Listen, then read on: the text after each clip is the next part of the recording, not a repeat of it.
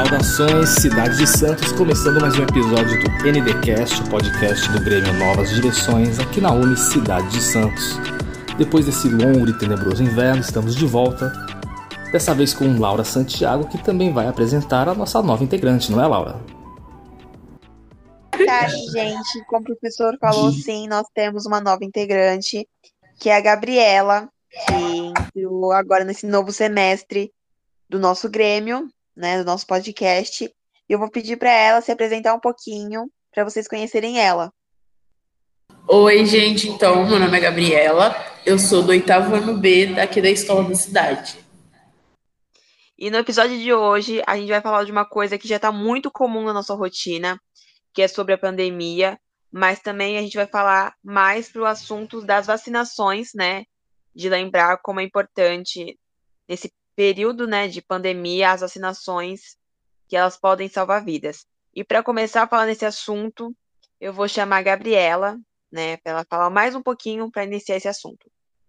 É, então, gente, a gente vai falar um pouco das variantes da Covid, quem são e como elas se comportam.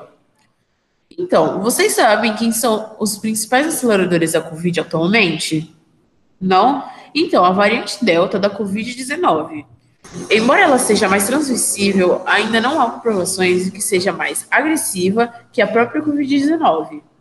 E você sabe quais são os sintomas da variante Delta?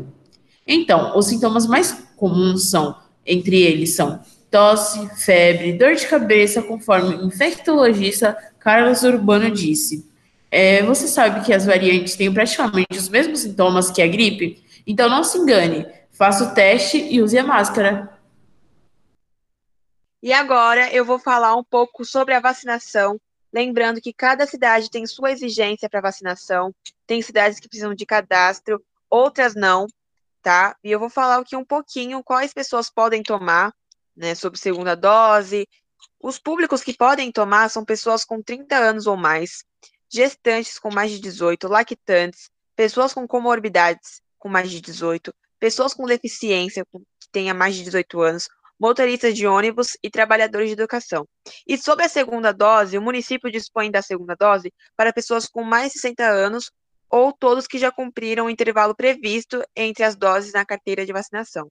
A documentação é o CPF, comprovante de residência em Santos. Caso você seja sua, de outra cidade, tem que ser o comprovante de residência da sua cidade.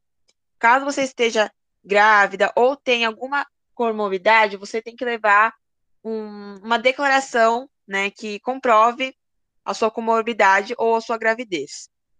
Também eu vou falar um pouquinho das listas de comorbidades e caso você tenha alguma delas, você pode se vacinar porque você tem prioridade.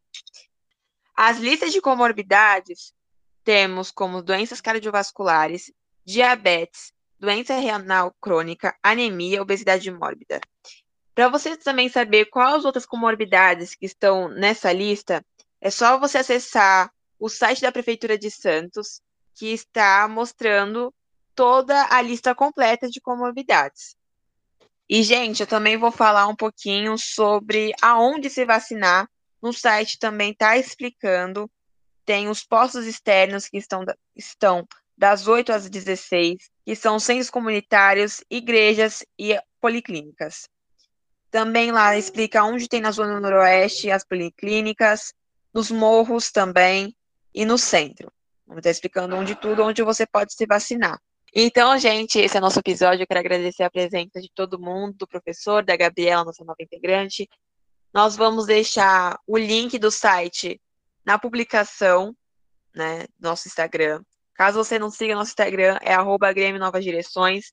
Para mais informações consultar a agenda de, da sua cidade de vacinação e o site da prefeitura da sua cidade, que é onde vai estar as exigências próprias para sua cidade. Lembrando que tudo que eu falei aqui é para a cidade de Santos.